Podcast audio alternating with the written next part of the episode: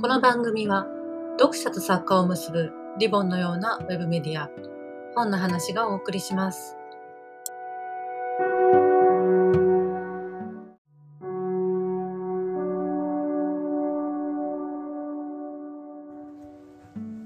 えっ、と陰陽師35周年ということで、はいえー陰陽師35周年ということでですね大読み物8月号で陰陽師の世界という総力特集を組ませていただいて。これですね。これですねこれすごいよね。他の作家の方にもはい。テーマ陰陽師で、はい。あの豪華トリビュートで。神田伯山。師匠にも。対談にご対談に出演いただい来て面白かったねやっぱり。彼は上手だねもう本当に。自分であの今日はじゃあ聞き役にしようと思って。徹しようと思ってねあのいろいろ聞いてくれたんで僕もこれいろいろ振ったんだけどあんまり 自分のことは言わないでこちらにあの振ってくる話が多くて。あの本当に名人に転がされたという 対談でしたね。そうですね。あの最後の締め方も非常にあのもうこ美しい。こらでいいだろうみたいなところであの幸せということ。なんだかなという。無理やり言わせられた感じだよね。人字で使わせ使われるんだろうって言われてそのまま見出しにも使ったんですけど。そうだ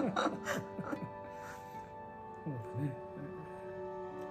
いやいや、えーというところで今回あの殺生石というのを、えー書いてまあこれはあんまり裏の話なんでまあ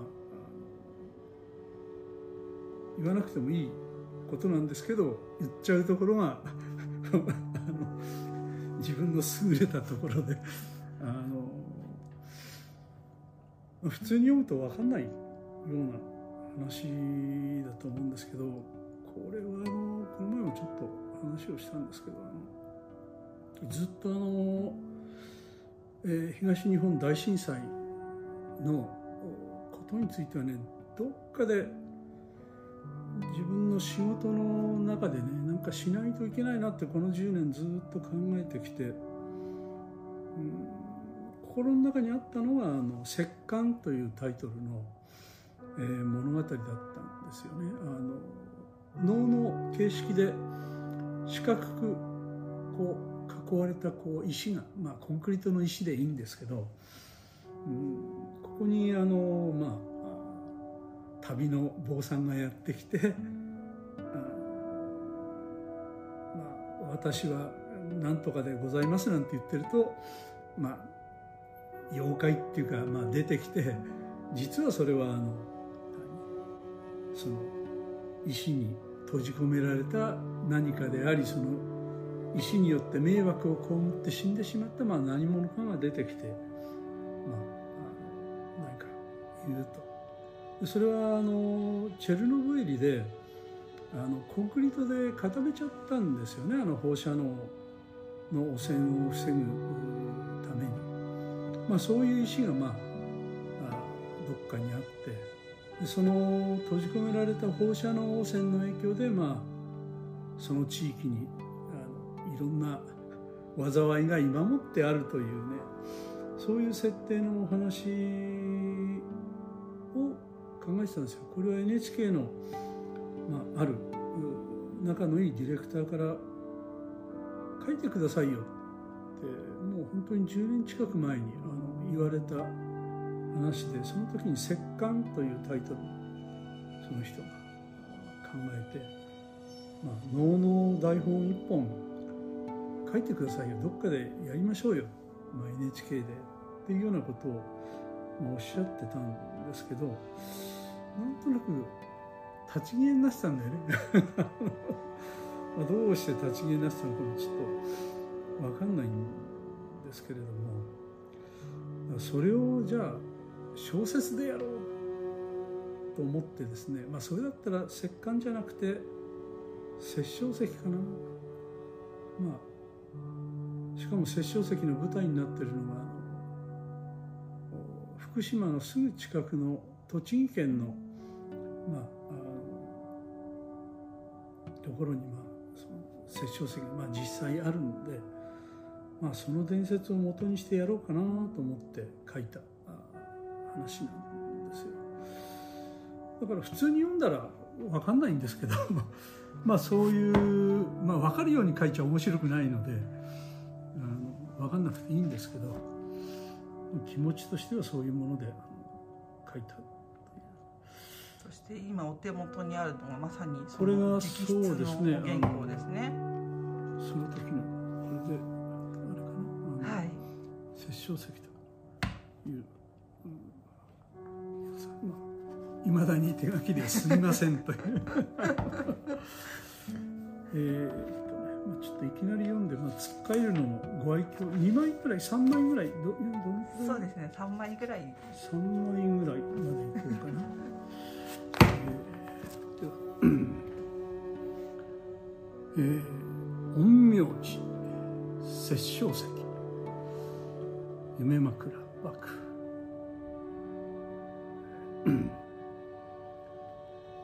心を誘う雲水の心を誘う雲水の浮世の旅に異常よ。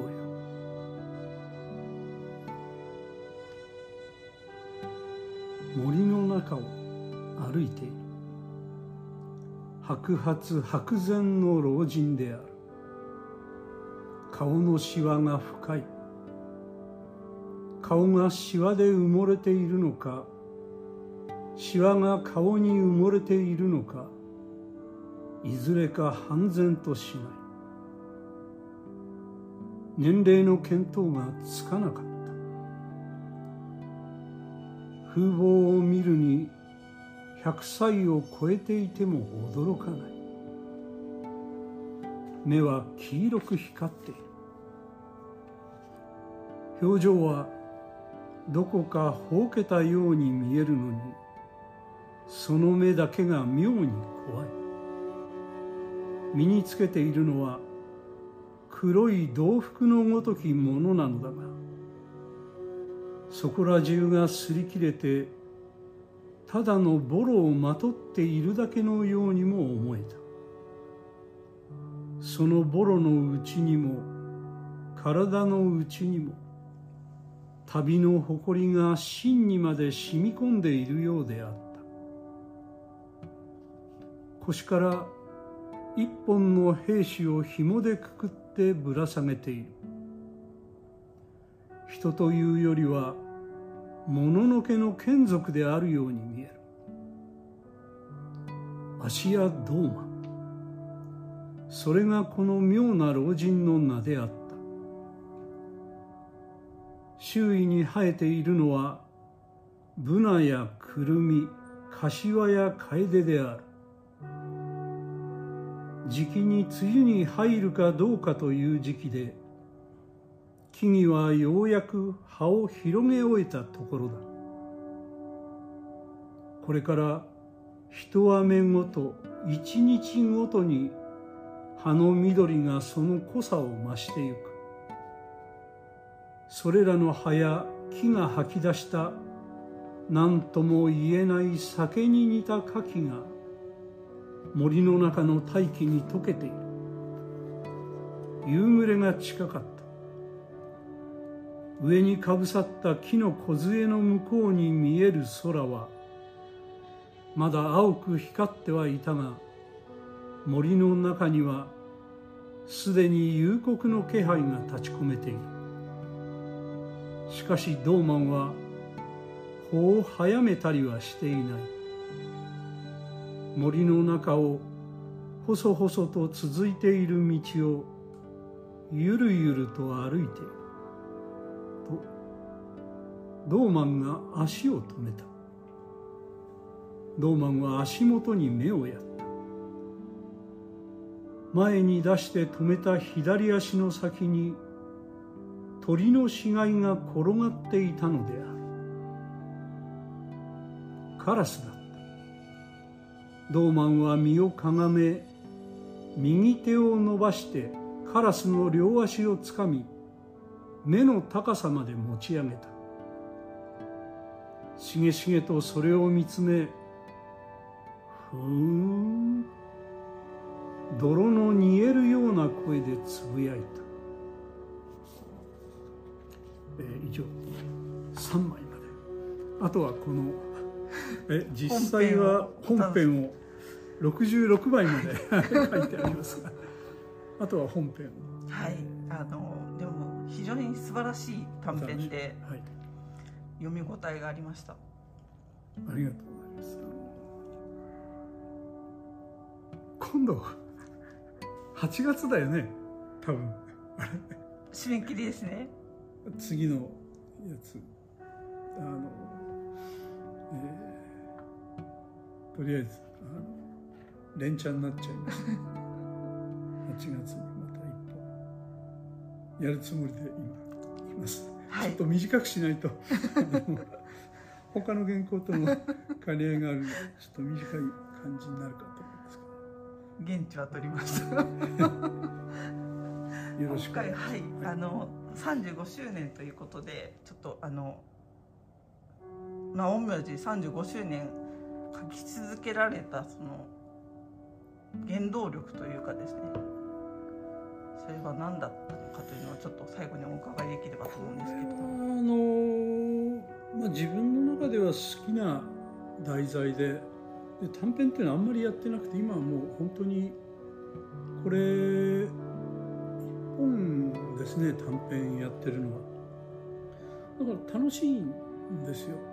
だそれはもちろんあの自分の事情としてはあるんですけどあとはあのお客さんお客さんって誰かなその読者の方があの根強くついていてくれて僕の書いたものの中ではすごいあの一番売れてる。えーものなんですね。だから、えーやっぱ嬉しいですよ。その、まあ、売れたり反響があったりっていう。そういうところじゃないですかね。そのやっぱりあの褒められたり読者がついたりいろんなことであのこちらに刺激をいいているのでそれがあれじゃないですかねずっと続いた、まあ大きな理由だと思いますね。読者がね誰もいなかったらあの別の話を書いてたんじゃないかなと思いますね。いやでも本当にあの生命と広政は長く愛されるキャラクターとしてうみんなにあの意識されてるなと思いますしあのまた今回の短編の主人あの主人公であるアシア・ドーマンもですね非常なる存在感を持って。そうだね。今度これがあの本に収録された後ドーマンだけの本を出してくださいよ。ドーマンブライみたいなそれ前前もおっしゃってくださってましたよえーいね。ずれもう一冊分ぐらいあるのでドーマンだけ一冊になんかしたいなみたいな。ドーマンスペシャルを。ドーマンスペシャル何か。行きたいな。とはい。ぜひ。ぜひ。今回ですねあの殺生石のあの登場人物がドーマンであるということが明らかになった時にですねええ。非常に SNS でやはり盛り上がって、あそうですか、はい、ドーマンファンの方がですねドーマンいいでしょ？あの俺なんかねあの今この3日ぐらい脳にこう時々よぎるのはね舞台でこれ今日の殺生石って舞台か能の脚本に誰か落とし込んでくんないかな。まあ僕もやってもいいんだけど。でドーマン絶対萬斎さんでしょ。俺今ね萬斎さんのドーマン見たいなって激しく思っててこの殺生石をちゃんと能に近い、まあ、狂言でもいいんですけどそういう舞台に落とし込んで萬斎さん演出も全部できる方なので萬斎さんの動画も俺これで見たいなって今激しく思ってるんで、まあ、これきっかけでねいいよね。そうでしょ皆さんも、えーいつか生きてる間に実現すればいいなと思って思います。よろしくお願いしますよ皆さん。ごあの応援を。はい。ありがとうございます